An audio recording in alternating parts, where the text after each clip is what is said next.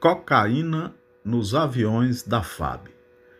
A Polícia Federal investigou o caso, que veio à tona em junho de 2020, depois que o sargento Manuel Silva Rodrigues foi preso ao tentar, na Espanha, com 39 quilos de cocaína. E afirma, a Polícia Federal, que a primeira viagem suspeita do sargento aconteceu em 18 de março de 2019. Era uma missão de Brasília para São Paulo. No total, foram quatro voos domésticos e três internacionais. A PF afirma ainda que o esquema continuou mesmo com a prisão do sargento na Espanha, com a participação de outros militares brasileiros. Lá, lá, lá,